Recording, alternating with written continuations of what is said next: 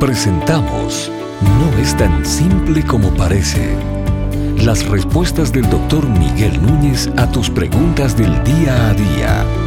Bienvenidos. ¿Puede un pastor cristiano casar a una pareja de no creyentes? Bueno, ahí las opiniones están divididas. vamos a comenzar con algunas cosas en las que podemos estar de acuerdo, algunos de los que estamos en desacuerdo con esta pregunta. Ah, por un lado, la palabra de Dios nos dice, o Pablo les dice a los corintios, que no debieran estar unidos en yugo desigual.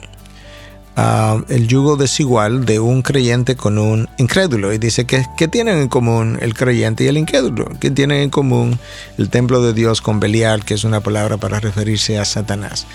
¿Cuál es el, el, peligro de eso? Es lo que siempre se ha visto a lo largo de la historia de la iglesia, que cuando tú tienes a un creyente eh, matrimoniado, si pudiéramos decir, con un no creyente, lamentablemente ese no creyente con frecuencia arrastra al creyente, al Hijo de Dios, a prácticas pecaminosas que le desvían de su, ah, de su adoración y lealtad a Dios. Ese fue el mismo principio que Dios impuso sobre los judíos en el Antiguo Testamento de no, de no casarse con otros pueblos porque terminarían adorando dioses ajenos, que fue exactamente lo que pasó con Salomón. Salomón, el gran hombre de tanta sabiduría, ah, terminó casándose con mujeres de otras tribus, de otras naciones, y cuando hizo eso terminó adorando los dioses de esas otras tribus. Ah, lo mismo, el mismo principio está establecido en el Nuevo Testamento.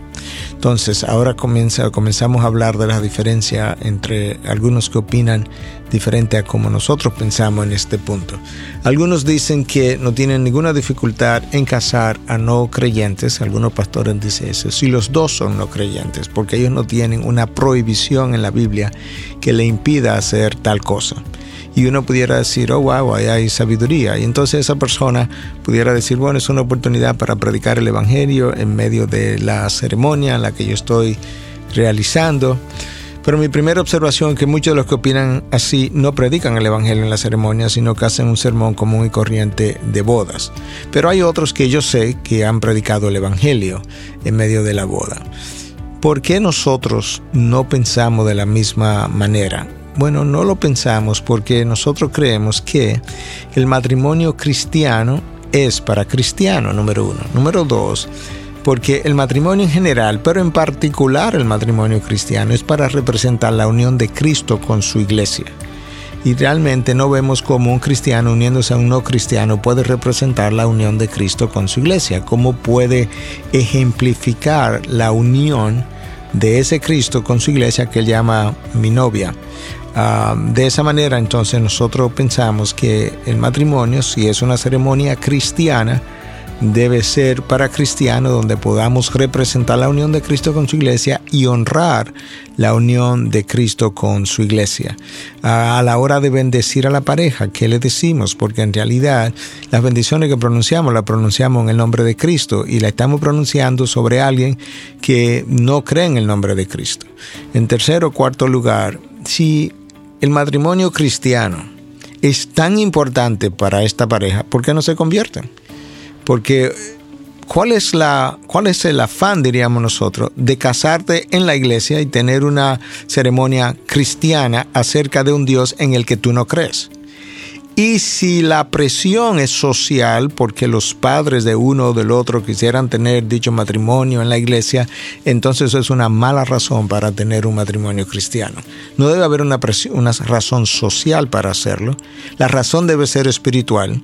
Y si es espiritual, pues conviértete, porque no veo por qué es tan importante para no creyentes casarse en una iglesia, si ellos no, en una iglesia cristiana, si ellos no creen en ese Dios. Y esa es la razón por la que pensamos que muchas veces cuando casamos un creyente con un no creyente, estamos endosando, aprobando, no solamente la unión de algo que entendemos la palabra prohibir, bueno, en el caso de un creyente con un no creyente. Eh, pero la pregunta es si podemos hacerlo con dos no creyentes.